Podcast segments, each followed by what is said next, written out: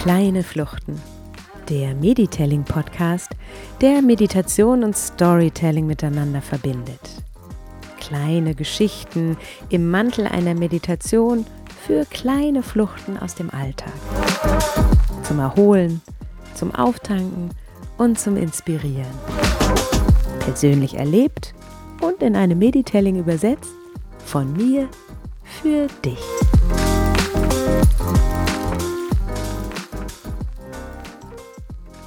Herzlich willkommen zur kleinen Flucht an den Palpurnia-See.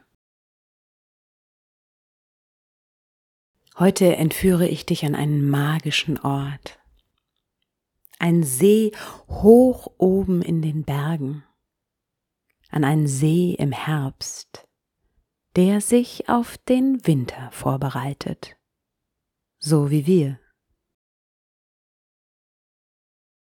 Bevor wir an diesen See entfliehen, lasst uns in unserem Körper, in unserem Inneren ankommen. Such dir eine bequeme, aufrechte Sitzposition und atme einige Atemzüge tief ein und aus.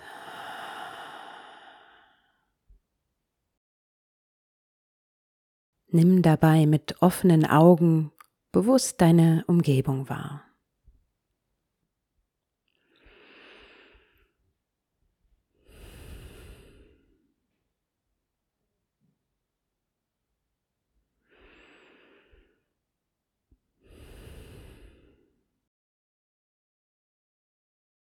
Mit dem nächsten Ausatmen schließe sanft deine Augen. Atme dabei weiter durch die Nase ein und wieder aus.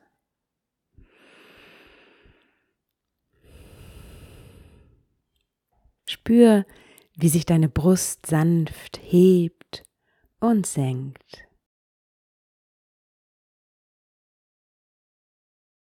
Und nun taste mit deinem Atem deinen Körper ab, von oben bis unten. Starte bei deiner Scheitelkrone. Wandere hinab durch deinen Kopf, an den Augen entlang, der Nase, dem Mund, den Hals, hinab in den Brustkorb, die Arme rechts und links hinab bis in die Fingerspitzen. Und mit jedem Atemzug entspannt sich dein Körper, wird weicher, mehr und mehr. Dein Atem zieht vorbei an deinem Herzen, über den Bauchnabel, deine Mitte hinab in den Bauch, über die Hüfte, in die Oberschenkel, die Knie, die Waden hinab, bis in die Füße und in die letzte Zehenspitze. Und du spürst eine innere Weite, die dir erlaubt, jetzt mit mir an diesen magischen Bergsee zu reisen. Den Lai da Palpurnia. Du bist hoch oben in den Schweizer Alpen, auf über 1900 Metern. Es ist Mitte Oktober früher Nachmittag.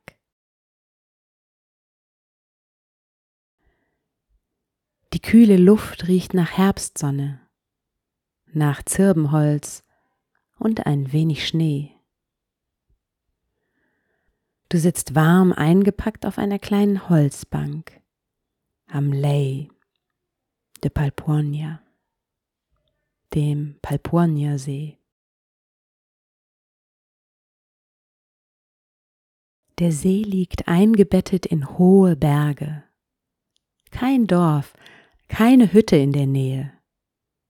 Einfach nur dieser See, die Berge und Bäume, Lärchen und Zirbenkiefern. Und du. Und du hast noch nie einen so schönen See gesehen. Die Wasseroberfläche ist ganz glatt, spiegelglatt. Die umliegenden Berge verhindern, dass ein Wind das Wasser kräuselt. Nichts stört den See im Sein. Und durch die Wasseroberfläche schaust du direkt auf den Grund.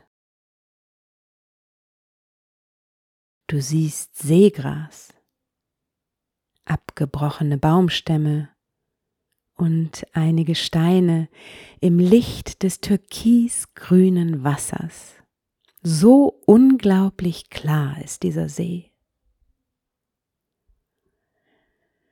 Der Seegrund soll kleine Krater haben, die du nur an den tiefgrünen Stellen erahnen kannst. Von dort treten natürliche Erdgase aus, die dem See seine besonderen Farben geben. Einen doppelten Boden soll er an einigen Stellen haben, darunter unterirdische Seen und Kammern.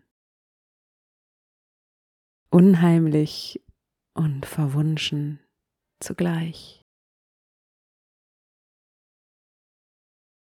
Besonders gut kannst du unter die Wasseroberfläche genau dort schauen, wo sich die Berge und Lärchen im See spiegeln. Ja, richtig. Die Umgebung spiegelt sich im See. Du musst genau hinsehen, was ist hier die Silhouette eines Seegrasfeldes unter der Wasseroberfläche und was ist die sich spiegelnde Bergkette, was die Tannen am Ufer. Es mag an der Glätte dieses stillen Sees liegen. Auf jeden Fall spiegelt sich die Natur im Wasser so präzise, dass man kaum sagen kann, was ist echt und was ist Spiegelung. Als gäbe es die Welt doppelt.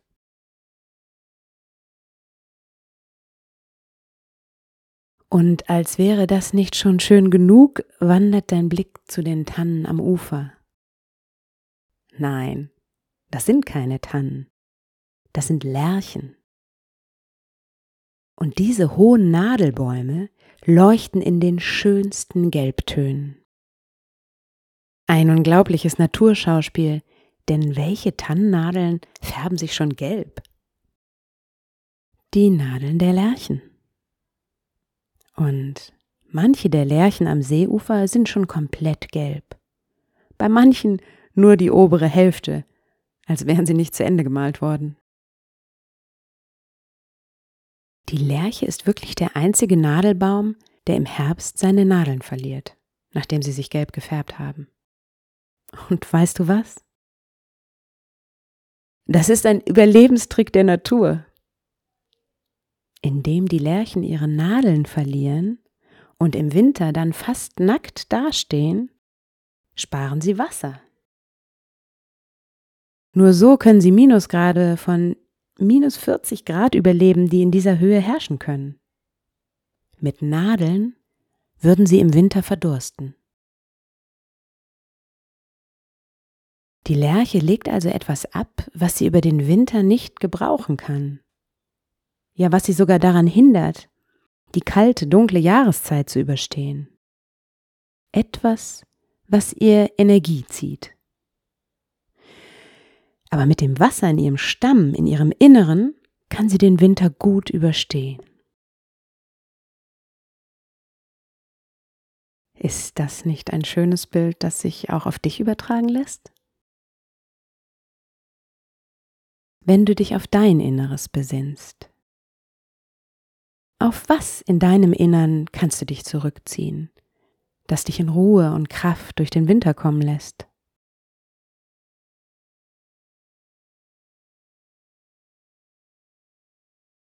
Was kannst du für die Zeit des Winters abschütteln, um ihn gut zu überstehen? Und welches Elixier, welche Bilder und Pläne tragen dich durch den Winter?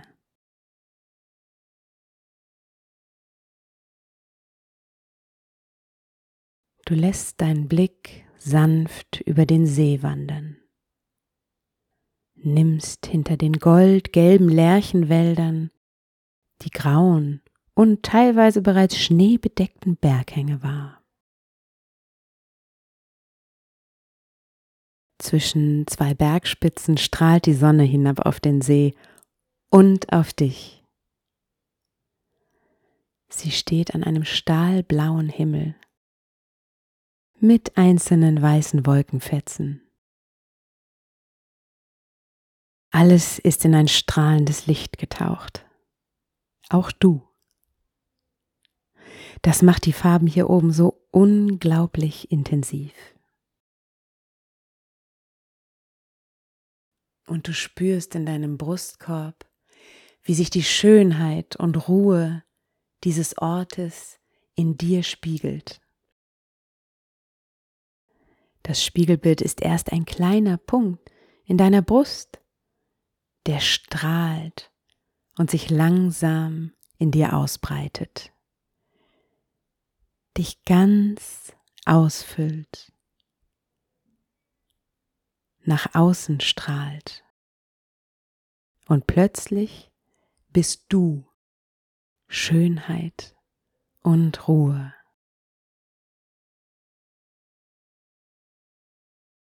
Kehre nun zurück zu deinem Atem.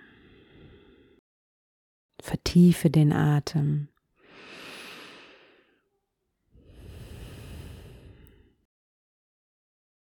Und komme in Schönheit und Ruhe langsam wieder im Raum um dich herum an. Nimm wahr, wie sich der Raum um dich herum anfühlt, wie er klingt, schmeckt und riecht. Öffne nun langsam deine Augen.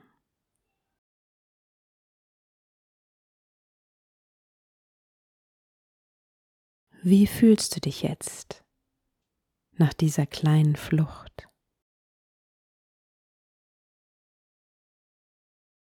Spürst du noch die Schönheit und Ruhe des Palpuania-Sees in dir? Wenn dir dieser Ort gefallen hat und gut getan hat, dann probiere doch einmal aus, ihn in deinem Alltag für ein paar Sekunden, vielleicht sogar für ein paar Minuten zu besuchen und das Gefühl dieses Ortes wieder in dir entstehen zu lassen. So kann sich die Energie, die in dir während einer Meditation entsteht, auch in deinem Alltag entfalten.